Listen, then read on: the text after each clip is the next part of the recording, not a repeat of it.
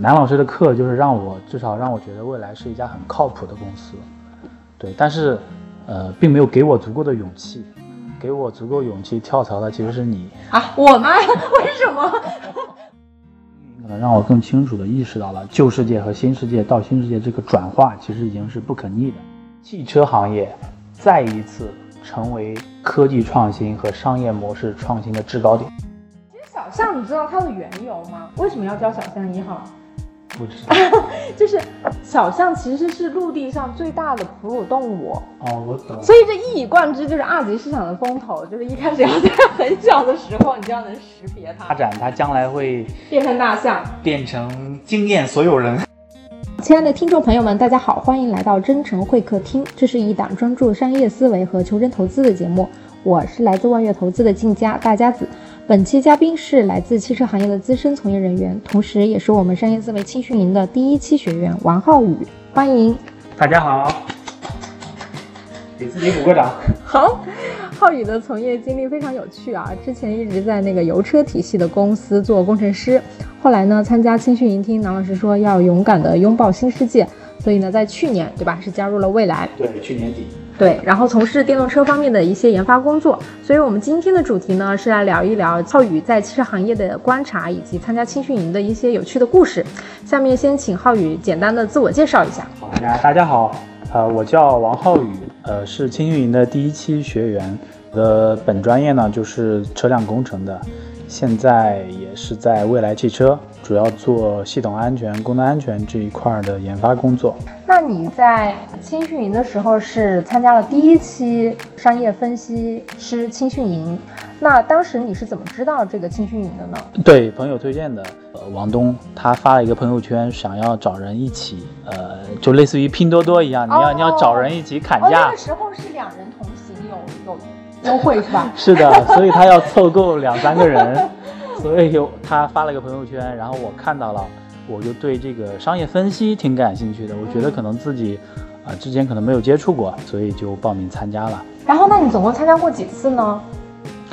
算下来，我应该参加过四五次吧。嗯，就是第一期，然后后来南老师在苏州搞过一场，我也去了苏州专场。嗯，然后南老师从那奥马哈回来的时候，嗯，从耶鲁回来的时候也讲过一次，那一次我也去了。啊，一九年。对，然后今年就是基本上每一次大的迭代之后，我都会参加一下。那你觉得就是参加这个青训营最大的一个收获是什么呢？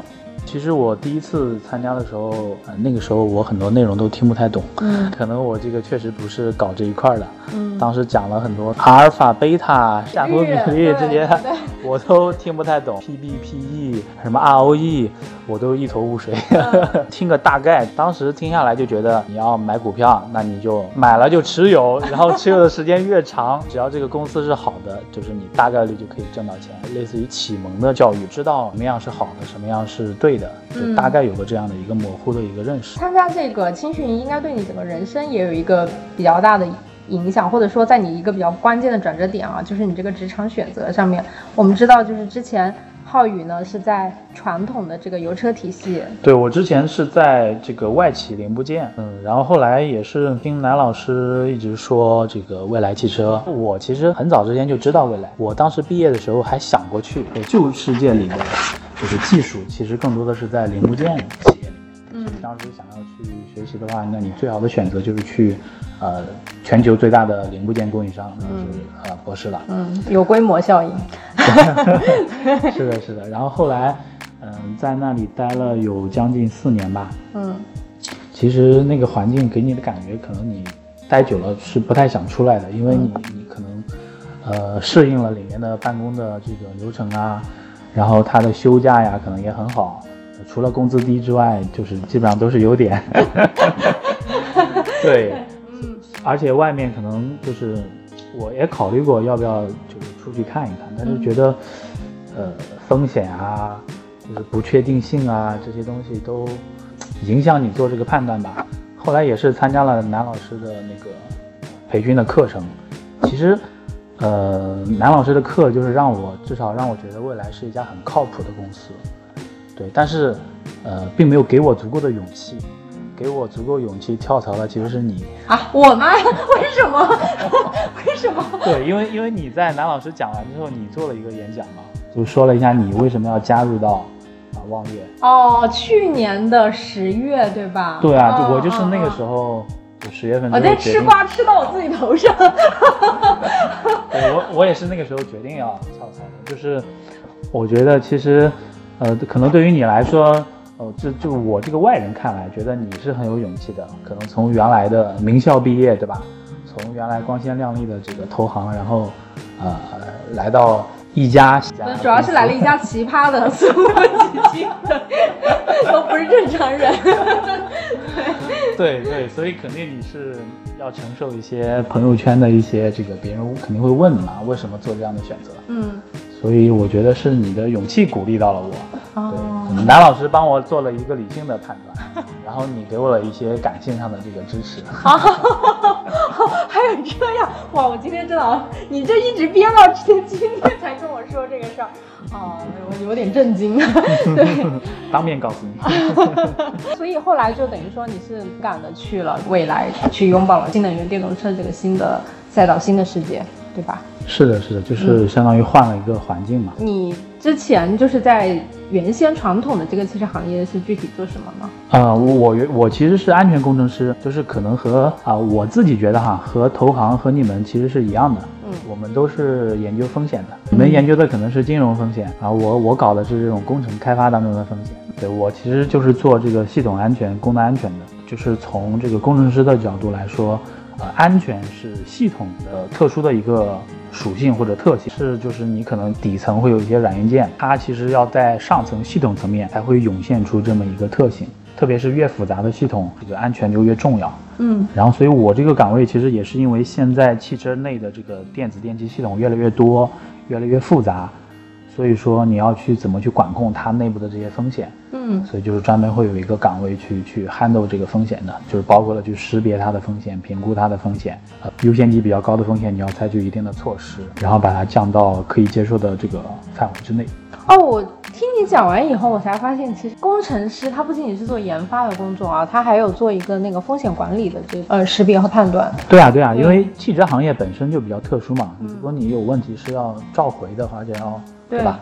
所以代价比较大，不像手机，你出问题，除非像三星那样就着火了。对，汽车就是安全上还是比较，它可能不像飞机，飞机是航空航天是比它更严格的。对，但汽车可能是在中间的。嗯，对，但是也比较重视安全这一块。浩宇，你既然就是本来也就是学车辆工程，然后也是从事这方面的工作，那你可以可不可以跟我们科普一下这个汽车行业的一些历史？可以呀，整个汽车行业发展史，就是这个就算了吧。啊，我其实比较了解的是国内的，最早大家都知道是那个卡尔本茨发明的汽车嘛，就这个是从德国。开始的，而且现在大家也知道，德国、呃、美国、日本、韩国，可能他们的汽车行业都比较强。嗯，然后中国的汽车行业呢，就是我觉得可能还不能算很强吧，但是足够大。就是现在就是说它是大而不强嘛。国内的汽车行业发展，其实如果是看，就是我们往回，就是按照这个时间维度去看的话，大概是有最宏观的是有两个阶段。第一个阶段就是当我们这个就是大家的国内的这个工业化程度，还有大家的生活水平还不够高的时候。汽车这个时候其实更多的是一个生产工具，然后当我们的工业化程度的推进，大家的生活水平、人均 GDP 的提高，汽车开始从这个工具变成了一个消费。哦，你这个分类很有意思。对，它就会有这么一个的转换。就在生产工具的时候，就因为南老师原先经常讲，比如说那个江浙一带的那老板，他去采购汽车的话，那你这个应该是把它看作是整个公司的一个资本开支呢，还是说是一个公司的消费消费行为，对吧？实际上很多它是一个资本开支的。对，是的，是的，是的，对。那个时候我我们学校其实现在叫车辆工程，或者说叫汽车这个学院嘛，其实之前是叫汽车和拖拉机。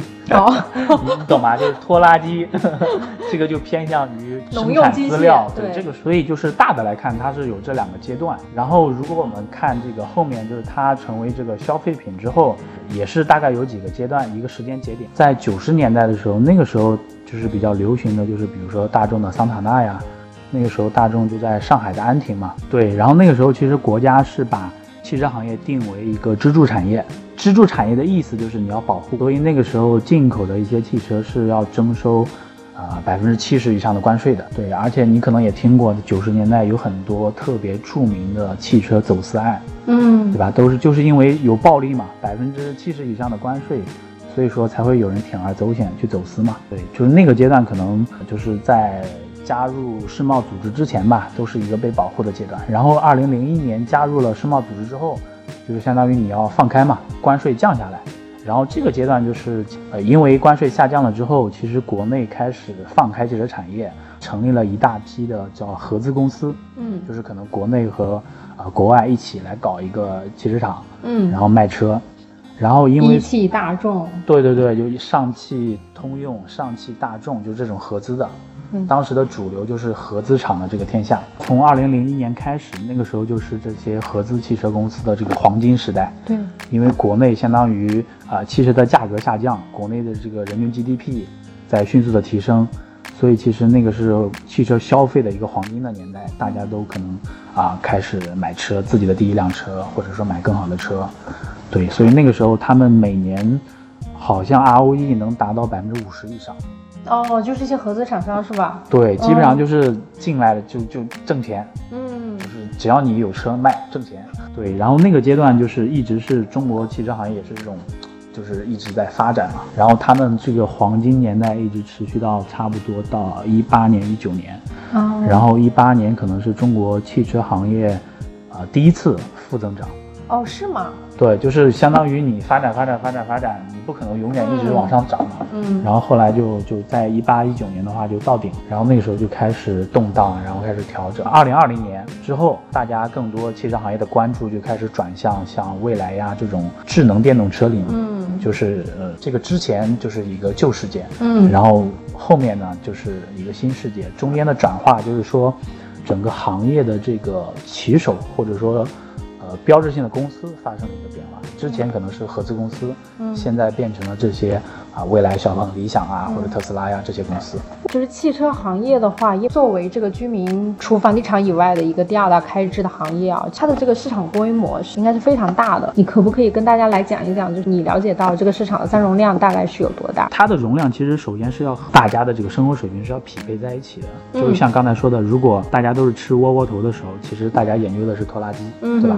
我根本就坐不起，买不起汽车。然后其实可能大家比如说都喝上这个星巴克之后，那可能研究的就是奔驰、宝马呀，或者想买的就是更豪华的一些车。呃，随着这个技术的升级、消费的升级，其实现在就是一八年见顶了之后，呃，稳定的一个比较中长期的这个稳定每年的销量，大概是是你整个的保有量除以十五，这个十五就是一个汽车的生命周期，就一辆车可以开十五年。对，所以算下来大概每年是。呃，两千五百万辆左右，嗯，就每年的这个新车的这个销量，当然它的国内是吧？国内对，只是国内，但是它存量可能是会会更大一些。国内两千五百万辆，大概可能是四五万亿的一个就是的，是的。然后还有一点比较有意思的就是，国内就是我不知道你有没有注意到，就是很多地方企业特别去乐意去争抢一些招商引资的这些汽车的这个生产制造或者是研发，对吧？对。但是同时另外一方面又又毫不留情的限牌。限购、限行，为什么？相当于汽车行业在生产制造、研发领域，嗯，其实它会有很大的这个叫正的外部性，嗯，就是说啊，一旦你这里有了一个生产制造厂，那么会可以解决你的就业问题，对，给政府带来税收，然后周围的土地可以升值，对，对吧？所以说这是地方政府都想要的，嗯，但是汽车的消费呢？它其实是是会占有很多的这个社会公共资源，嗯，道路啊、停车位啊，会带来很多的这个污染问题啊、拥堵问题啊，啊，所以说保有量越多，就会你的交通肯定会越拥挤嘛，嗯，所以就会呃限行啊，所以它的这个消费领域呢，就是这种负的外部性。呃，如果你只从这个就是生产领域看，其实大家是希望生产的越多越好，嗯，但是你从消费的领域看，其实客观的很多这些限制，会抑制住你的这个汽车的这个消费。就像中国的家庭，比如说我们每个家庭是买一辆车还是买两辆车，对吧？这个取决于什么？其实我理解就是取决于，啊这些负的外部性的一些制约。如果你啊没有任何限制，那我肯定我可以买三辆车，一人开一辆，对吧？只要我买得起。嗯。但是如果啊，你现在可能都不是你买得起买不起的问题了，而是说你停车位呀，然后这个牌照的限牌呀、资源呀各方面的因素影响到你，所以你可能考虑来考虑去，你就会做一个圈养。牌照我觉得是老大难问题，我已经摇号摇了快十年，在北京 还没有摇到。对，这个也很有趣，就是北京是要摇号是吧？对，然后新能源是排排队，上海是相当于是是你花钱买。对，还有一个比较有意思的城市是重庆，它是可以随便上牌，但是因为重庆你知道是山城，他们是要修很多的高架，他修高架要有钱，嗯，怎么来钱呢？他就过路费吗？啊，对，就是专门搞了一个专项基金，是你比如说这个内环，可能上海是免费的，或者是很多城市都是免费的，啊，我们重庆这里我是收费的，嗯，收了钱呢，我去建新的路，相当于它是向车主来收钱，是吗？你你用就会收钱，就像高速公路一样。本质上来说，上海是你买牌照的时候把以后所有的这些都收了，嗯，然后我这边呢是分期付款，嗯，你开一次我收几块钱，所以他那种情况下就导致北京完全是计划经济，大家排队，是是是，然后 三种不同的政策。对，然后这个就会呃影响到，就是在同样的比如说经济收入水平，或者说这个人口或者说家庭。的条件下会影响到人均汽车的保有量。对呀，重庆那种模式就是，其实它更鼓励你去买车。对，而且你道路的拥挤其实是通过这种收费的方式，就是比较巧妙的解决了。实际通过这种三种不同的方式，其实也是看这个社会和它这个环境本身能够相匹配的一种方式。当地的可能，比如说呃环境啦、文化啦，然后居民消费习惯，还有人均的收入水平等等，和这个政策的一个匹配程度。对，因为北京其实确实是保有量太。大了，因为央企啊，又或者等等，就是这个保有量太大，以至于大家只能是一刀切，然后的人都排队。啊，对，可能不是最好的方法，但是最有效的方法。浩宇可以跟我们来讲讲这个，就是汽车品牌的一个分级、分类、分层吧，分别说说，比如说几个价格带的一些那种典型的品牌啊，对应的人群啊。好。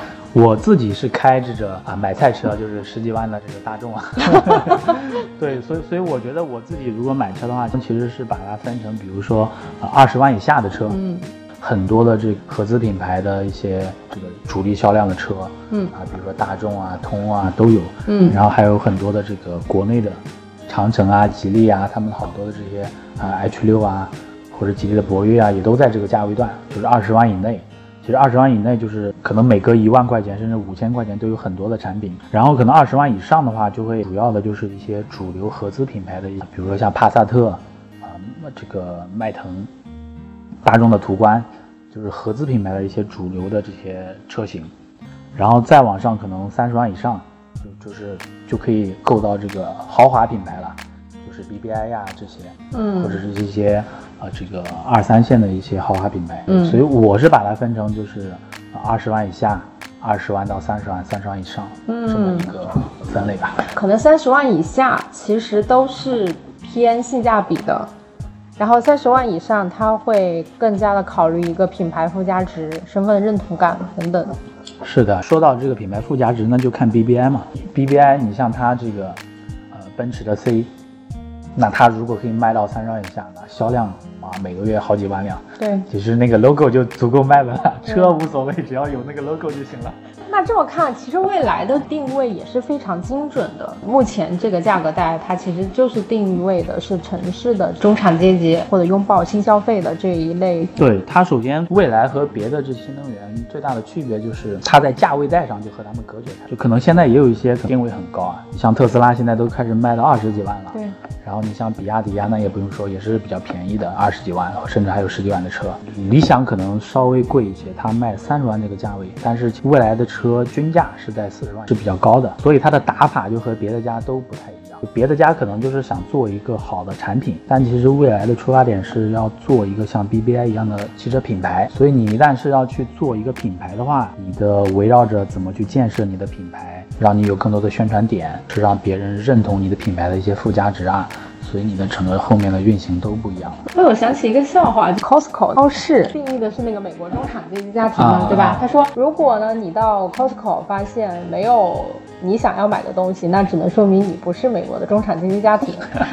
我觉得可能未来是不是也是这样？就是如果你觉得嗯这个车可能如果不是你的话，可能你不是中国典型的中产阶级城市 SUV 的这个。家庭，但其实未来现在也就是在一线城市，可能一二线城市会占有率好一些。但是比如说再往下，或者因为这个是电车是依赖于一些基础设施、基础设施的，对。那浩宇来跟我们讲讲长平地三角形吧，两家亲历的公司，方便的话都可以说。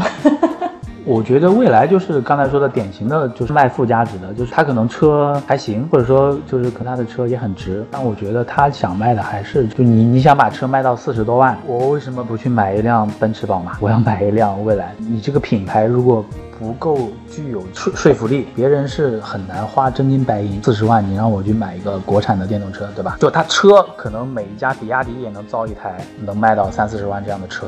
但是别人不会买的，只有未来的车你造出来了，但是别人你能说服别人去花这个钱去买，所以我觉得它最主要的就是。附加值这一块，围绕着这个车是一种全新的这个生活方式。然后我可能开玩笑说，未来的车就是一张这个门票，或者说就是一个俱乐部的会员卡。对，只不过这个会员卡有点贵。就相当于你本来你想买 BBI 的目的，不就是为了 logo 让你觉得给你一种我开的是豪车的这种附加值的感觉嘛？对。那现在未来可能是通过别的，比如说通过这个社群啊，通过这种方式，嗯，让你觉得同能够获得类似的这种感受吧。那博士呢？博士它还不太好和未来直接类比，因为它是。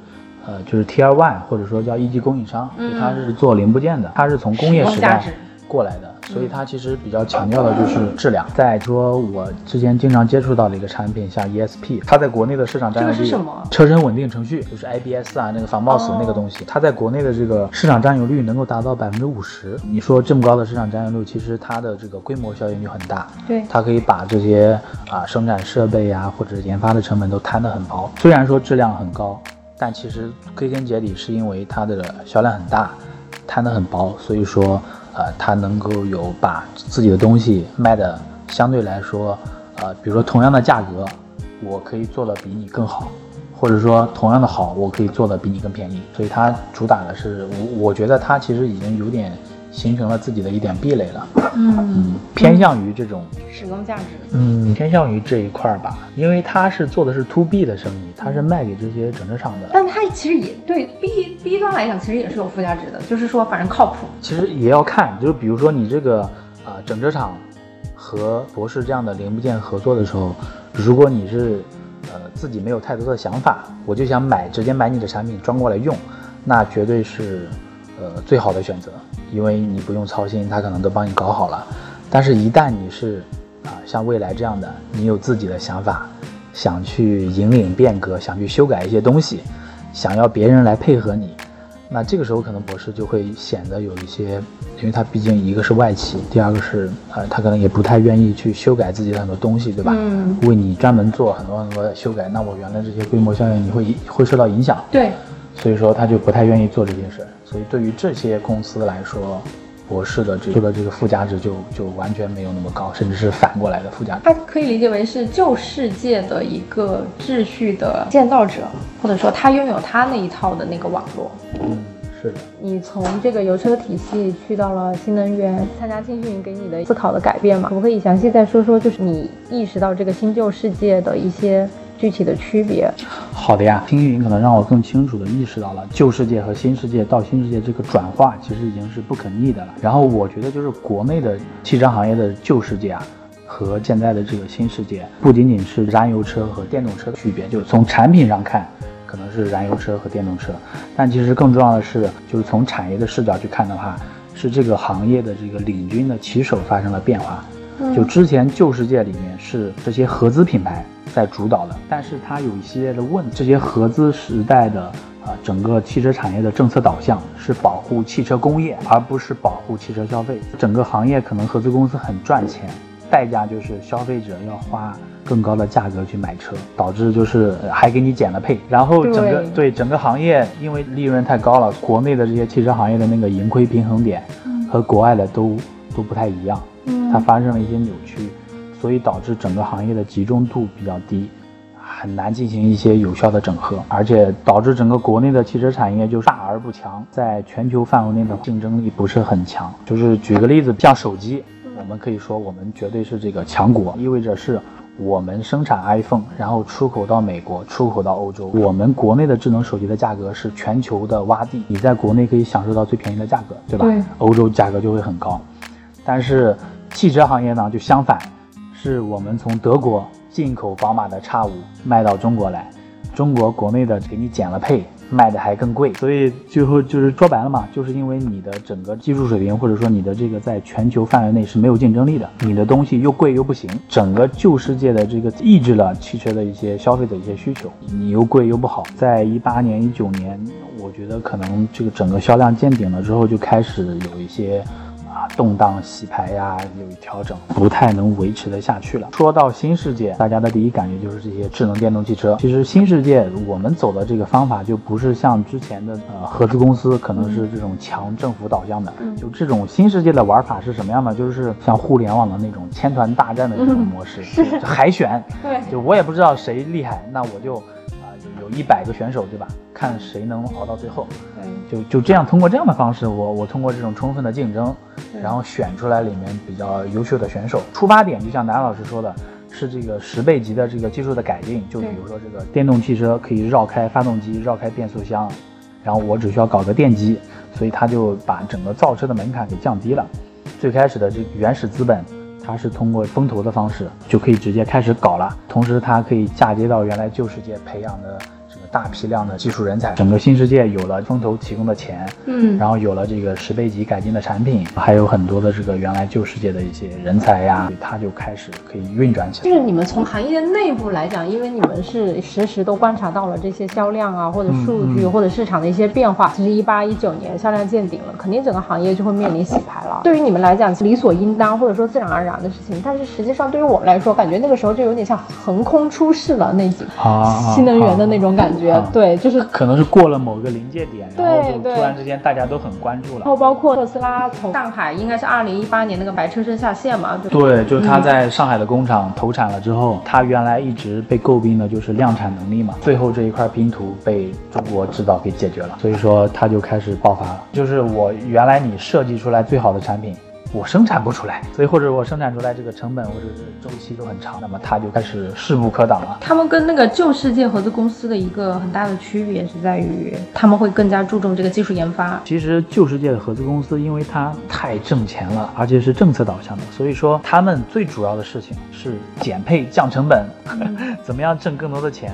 而且真正的技术研发往往都是在零部件手里，他们躺着就能挣钱，我为什么要站着挣呢？对吧？嗯，所以就是导致了这样一个问题。但是现在，我插一句，我感觉这个就是原教旨主义的那价值投资，做资本开支，只是回购啊，降成本，是吧？对。之前像博士的 ESP 就是的，他可能九十年代就研发出来了第一代产品，那后来二十年做的事情就是降成本，降成本，降成本。嗯，怎么样能够？牺牲一点点性能，把成本下降一大截，就就就在干这个事儿。就之前的赛道你是这么玩嘛，对吧？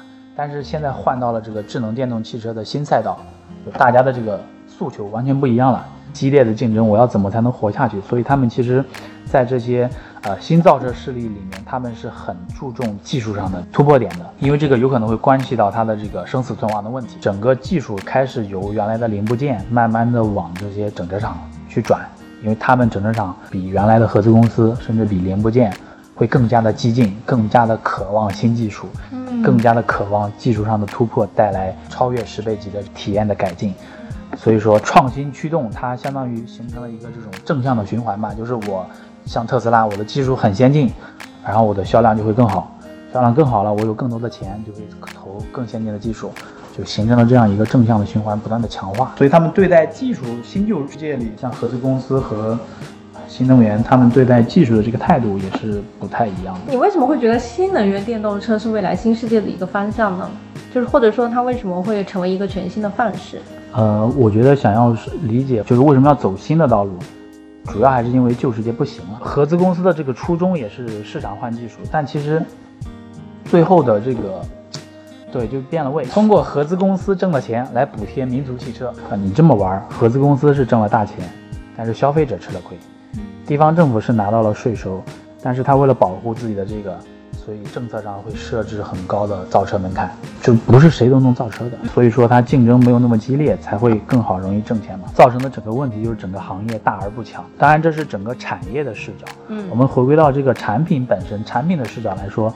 新能源电动车，我其实更愿意把它称为叫做智能电动车。为什么说它是一全新的一个新世界的一个方向？是因为我觉得它其实很符合我们整个人类科技发展方向。就是如果就它本身那个能源转换率好像就是会更高的，对吧？对的，因为电嘛，电机其实本来就会比那个要高一些。还有它的信息化程度、科技化程度衡量这个方向就是有两个点。第一个就是能源方向，原来从这个烧柴到烧煤炭、石油啊、内燃机啊，现在再到这个通过电、电力的电以及，能源其实是越来越便捷，然后我们可以利用的能源的量级也越来越高。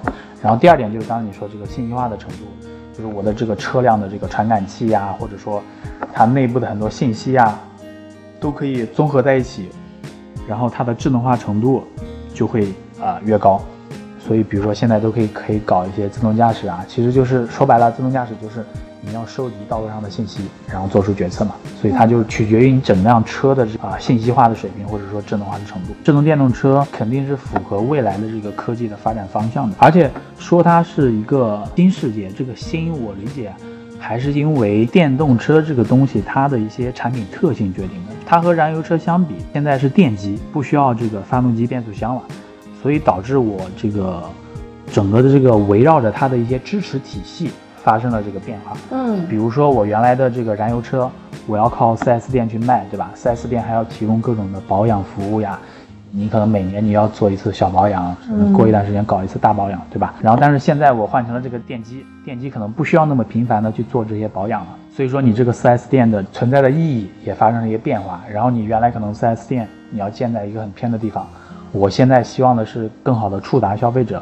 我直接建到了这个 shopping mall 里，建到了这个商场里，就是给人的感觉就是，呃，原来可能你是一种偏工业的那种形象，然后 4S 店可能是要宰顾客的，嗯，那现在呢，我是在 shopping mall 里，像这种苹果、华为一样，是一家科技公司的形象，直营店，对，就是是那种高科技的形象，所以它整个。给你的这种感觉呀，就是因为它产品的特性变了，所以围绕着这个产品的支持体系发生了变化，给人的感觉就是像焕然一新的这种感觉。哎，刚才我们聊天的时候不是说过的，特斯拉在某种程度上很像一百多年前那个福特 T 型车吗？当年油车替代马车的时候，就是其实也是很像现在这个电动车去替代油车，对这个交通运输工具的一个极大的提升。它确实很像福特，对呀，不像通用。OK，你懂我的意思吗？没有 get 到这个点，对，果然是汽车工程师的点。福特是只卖 T 型车，嗯，对啊，一款爆款。通用是，啊，对对对对，我要满足你多样化的需求，要出一堆车型，所以特斯拉只卖三和 Y 嘛。所以你说它像福特的时候，我说对，它确实很像福特，因为它的打法是和福特是一样的。我其实昨天刚听到一句话，斌哥说的，汽车行业再一次。成为科技创新和商业模式创新的制高点。为什么要用再一次？就是上一次就是福特 T 型车吗？对，T 型车，还有还有那 GM，嗯，通用，他们那个时代，他们那个时代相当于福特是发明了这个流水线，GM 通用汽车，德鲁克，精益管理，对，包括像丰田，它的什么精益生产，他们在那个时代都代表了最先进的组织管理或者最先进的这工业化生产。嗯，对，对，然后现在。对于电动车来说，说它就是再一次成了这个制高点，就是因为现在围绕着电动车、自动驾驶啊、人工智能啊、芯片呀、电池啊、储能啊、什么新材料呀、怎么减重啊，这些都放在一起，其实它都是就是相当于对这个科技创新会有更高的要求，追求更高能量密、更长的续航，追求更高等级的自动驾驶，希望在这个科技创新上有更大的突破。所以说它是在科技创新上是一个这个新的制高点。另外一点就是说，因为电动汽车它的这些产品特性本身的一些变化，导致了它的很多的运营方式也发生了变化，商业模式上也要有很多的创新。像未来的 bus 电池你可以不用买，租给你。包括现在特斯拉也在做，未来也要这么做，就是呃把自动驾驶当做一种订阅制的服务，对吧？之前可能是你你你买走就是你的了，嗯，现在我是。啊，我可以把这些硬件提前给你装上，对吧？你想用的时候，你可以啊包月，嗯，或者说随时升级。对对，它就有很多种玩法，或者说它的这个呃商业模式、商业创新上就会有很多种不同的一些方法。关键点就是一个判断，就是汽车再一次成为了 科技创新和商业模式创新的这个制高点。之前汽车给大家的这个感觉就是像是偏工业的感觉，对，是的，对吧？工业制造。然后，但是现在就是像这些特斯拉呀，或者说蔚来呀，呃，小鹏啊、理想啊，这些给人的感觉就有点偏向于就是科技公司的感觉。嗯，你像现在 Google 也在造车，苹果也在造车，对吧？这些高科技公司都在造车，小米也要造车。整个这个行业现在就是给人的感觉就不是那种工业制造的感觉了，而是一个高科技公司的感觉。贫雄着陆。是。后来现在就是去新能源电车的这个行业之后，你现在感觉和之前的工作异同，比如说公司文化啦、工作环境啦、组织形式，对吗？我觉得完全不一样嘛。首先就是它是两家完全不同的企业，之前它是又是外企又是德国企，福利啊会好一些。你不是还刚才跟我说那个德国人那严谨的文件系统吗？对对对，他们他们是靠管理是靠流程的，大家都遵循同一套流程，对吧？按照规章制度，跨国公司百年以上的，它会有成熟的这种流程的管理。但是你对于未来来说，它其实还是一家呃 start 创业公司，连十年都不到的，市场环境也一直在变，所以它内部其实变化程度、不确定性啊是比。呃，博士这样的公司要高很多的，所以它也不可能靠什么流程去管理。那靠什么管理？这一点非常好。其实可以直接看一下特斯拉，它的管理方式就偏向于那种，你有多大能力，你就发多大光，发多大热，给你一个舞台，你就发光发热去吧，对吧？我可能不会有这些条条框框去限制你，就我们的目标是星辰大海，你就往前冲。靠这个来吸引人。有人说这种是就是那种能力型的组织，它是你多大的能力就给你匹配相应的资源让你去干。可能这也是汽车行行业，呃，因为你也知道，当年福特发明流水线呀，他们也都是代表了这个先进的生产力、生产方式的。这些像特斯拉、蔚来呀，他们也有可能在组织管理啊，或者说这些方式上会有一些新的一些贡献吧。说不定将来会有一个什么。新的这种啊组织管理的理念是从这些新的公司当中诞生的。其实当年我记得那个 MIT 就麻省理工斯隆商学院，没记错的话，就是在通用器上提炼出来了对应工业化时代的管理框架和新的组织方法论。确实有可能会在这一门发展当中会诞生一些新的这种组织形式和方法论。本来就没有管理这个词嘛，这个词就是因为。就他们在通用汽车上的这些研究，然后提出了 management 这个词，他们可能创造了一个概念，所以大家现在可能说管理学呀，或者说怎么样去做好企业管理呀，才有了这个意识。那你将来。对吧？对于这种新型的这种组织文化，是不是有一些新的概念会出来？嗯，也不好说，只是说现在是在摸索探索当中。那你现在在工作当中，具体有没有遇到一些什么新的挑战？然后怎么应对？因为我也刚来半年嘛，主要就是要融入新的环境嘛，可能很多事情的做法和你原来公司的这些做法是不一样的。对你刚才不是说三张桌子放了六个人吗？确实也是在快速的扩张，快速的招人。未来内部就是唯一不变的，就是不停的在变。嗯。所以可能这什么组织架构，可能半年调整了两三次啊，就是不停的在变。那你也需要学习很多新的东西。你可能考虑东西的点或者看待问题的方式，就和原来确实不太一样。那你现在自己感觉这个行业还有没有一些什么新的趋势？我们来展望一下未来。嗯，如如果展望未来的话，汽车行业一定会引领新的这些。科技的创新，新的这商业模式啊，甚至是这种新的组织形式的这些创新，因为我们现在正处于这个时代或者这个事情开始慢慢发展的过程当中，在这个探索当中，还是技术的导入期，对，它就开始慢慢慢慢展开。一九年如果是那个点的话，它可能过去了，我觉得它是已经到了展开期了。就是为什么？是因为一个转折点。对，是因为它的方向是很明确的。就比如说对于智能电动车来说，技术前进的方向就两个点，第一个点就是能源。我怎么样提高电池的续航啊，能量效率啊？然后我就要研发新的材料、新的电池、新的储能技术，这是一个点啊。这个点很重要的一个点就是什么时候它能够把成本做到比燃油车更便宜。那么一旦它可以在成本上打赢燃油车。那就意味着十几万的车我也可以搞电动车，对吧？嗯，有我我我买起来和你一样价，我使用起来比你更便宜。其实消费者都会算这个账的嘛，这是一个方向。另外一个方向就是刚才说的这个自动驾驶信息化的方向，嗯，就是现在大家开始投入各种各样的呃人力物力去做智能驾驶的算法呀，新的传感器啊。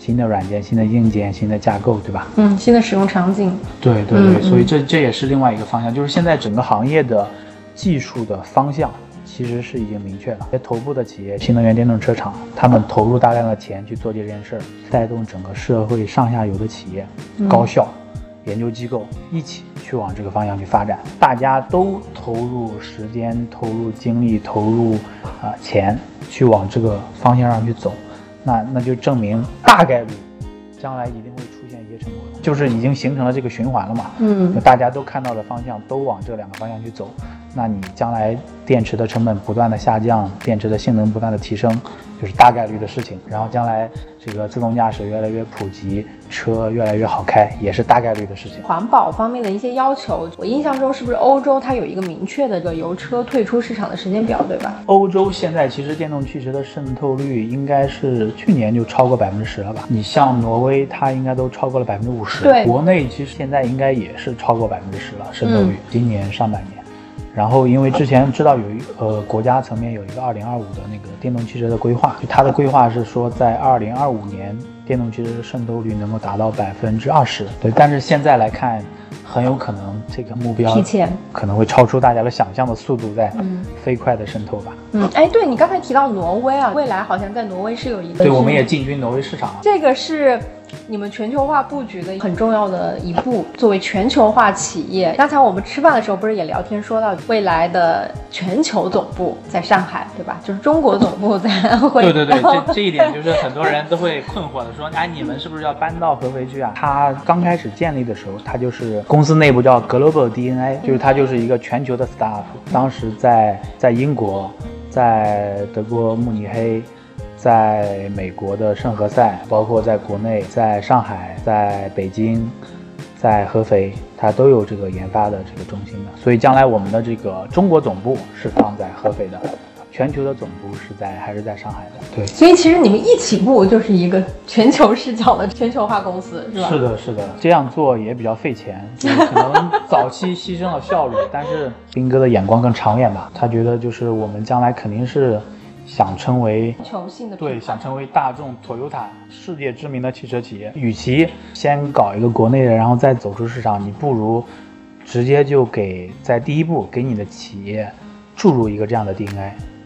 所以一开始他就通过 global 的这个视角，我还听到一些比较有意思的点，就是我们现在比如说想要把车卖到欧洲嘛，那可能就会比较担心说，哎，我们在欧洲有没有一些市场基础啊？大家有没有听说过未来？然后后来我听他们说，因为未来是在纳斯达克上市的嘛，就是未来的这个股票的交易活跃度是非常高的。美国的什么 Z 世代还是新世代，就是非常喜欢买未来的股票。还有什么欧洲很对，就是可能认同他的理念，对吧？你喜我喜欢这家公司，所以我就买。很多欧洲的那国家，他会也在交易未来的股票。这个是从资本市场杀向这，个资本市场就已经慢慢的就是开始传导，有一些基础的，就是大家很喜欢你的股票，对吧？嗯那这也是一个基础。将来，哎，你过去了之后卖的产品，我终于能够买到你的产品了，对吧？可能也一直在等着你的产品去卖到全世界去。就非常期待浩宇所在的这个未来能够成为一家全球的领先的新能源电动车以及新生活方式的一个引领者。好，最后我们是彩蛋环节，说一下小象的故事啊，因为我们最近在做星云的 T 恤衫嘛，啊然后呢，起源呢，其实浩宇的太太之前捏了一个关于小象的这个泥塑。好，送给南老师一个礼对对对，物。南老师就把它作为自己的头像嘛。这个小象由于过于奇特，因为它有一个向东北方向发展的鼻子，这个呢是 做资还要本市讲究方位啊！对做资本市场的人都懂的。对呀、它还有一个气球是吧，引领这个方向。当然这是开玩笑，因为它有一个很好的寓意，而且也确实是陪南老师和青训营走过了一个从零到一的阶段嘛。我们后来 T 恤上就用了这个图案，对、我对。我我其实做的那个就是手工啊，嗯这是其实是抄你的。抄我的 对这个今天吃瓜总是吃到我自己头上。对 对，对是在北京，我记得就就你做了一个蛋糕，然后上面有这个图案嘛，然后南老师就估计也挺喜欢这个图案的。我当时就说把这个图案就给我老婆看了一下，说你就按照这个捏一个那小象，所以他就在这个基础上又稍微设计了一下。啊，对，是我后来我又重新去看了一下那个当年那个现场的那个照片，就是当时我们做了一个双层的你不会忘了吧？你你你当时是怎么想到这个图像的？就是我当时其实选那个蛋糕吧，就当然是看中了那个上面有小象，送了一个蛋糕和一个南老师拿着书走罗马大道的这么一个、一个一个相框。那个小象在这儿，然后这个气球在这儿，是一八年的时候哦，对对对，你看这是几周年？我看一下，但是我后面确实是忘了，就是啊，说，你忘了这个小象这个？我知道这上面有一头象，但是我我我后来我不知道你的这头像是参照了这头象。对啊，我我就是因为南老师的产品不是叫小象一号嘛？对对对后来你不是就是送了这个蛋糕，也有这个这个形象嘛？互联网公司一般不都会给自己搞一个猫啊、狗啊这种狮子啊，对吧？就是就是动物嘛，方便大家记住嘛。其实小象，你知道它的缘由吗？为什么要叫小象一号？不知道 就是小象其实是陆地上最大的哺乳动物，但是它刚出生的时候是很小的，就是它的从小到大的这个体格变化是比较大的，这个这个变速的过程是比较大的。嗯，但是你比如说你像人呐、或者是其他的一些动物，其实它啊，你的意思就是小象刚出生的时候很小，但是它将来它会成长为陆地上最大的哺乳动物。哦，哦我懂。所以这一以贯之就是二级市场的风头，就是一开始要在很小的时候，你就要能识别它。对，所以随着时间的流逝发展，它将来会变成大象，变成惊艳所有人。是是有一个这样子的故事，所以它取名叫小象一号。所以当时我也是觉得，就是认同这一点嘛，所以就把你那个照片给我老婆看了一下。我老婆，我记得她当时还说，就这么一张照片让我做。然后我就和他说，哎，大概就是这个意思啊，一头象，然后你你再稍微设计一下，发挥你的想象力。所以我们现在 T 恤就是会以这个为主要的底色的这个图案，然后在上面加上我们的京剧 slogan，、啊就是各种什么求真有爱、三线主义啦，然后规模效应啦等等的。对，期待期待啊，嗯看一下这个成品啊，对对对。一定要送我一件啊。对对对，不不仅仅要送，我还邀请你来做模特。对，男模。我考虑考虑。对，到时候就是呃，我们做好了以后要需要街拍的时候，到时候可以请你和你太太一起来为我们的这个青训营 T 恤代言。好 呀好呀，乐意效劳。好的好的，那我们今天就回顾一下本期节目啊。浩宇呢，作为汽车行业的工程师，跟我们首先先分享了一下汽车的一些观察和洞见，然后包括也用了我们商业思维青训营的一些工具，比如说三容量啦、产品力三角形啦，分析了汽车行业和新能源电动车。浩宇在上过商业思维青训以后，他勇敢的从油车体系去到了电动车，主动去选择拥抱了这个新世界，而且还跟我们 讲这个彩蛋背后的故事啊。这个浩宇的太太在二零一九年做的这个小象礼物嘛，陪我们南老师和青训度过了从零到一最艰难的时刻。南老师反正经常说，人生最重要的其实就是这些百分之一的人，因为他们给了我们无限的信任，所以我们也要继续努力，疯狂前进，去回报用户对我们极大的认可和支持。好，感谢浩宇做客我们的真诚会客厅，谢谢你给我们带来的商业观察。好，这期节目到此结束，我们下期再会，拜拜。拜拜。其实我也要谢谢你。啊定了容器，我觉得这些东西是精神层面也是需要，就是它它它是越分享会会变多，就是会有个加强效应是吗？对对对，就是你越分享，然后会有更多的人受到感染，然后更多的人从中获益，然后会更愿意分享。是什么样？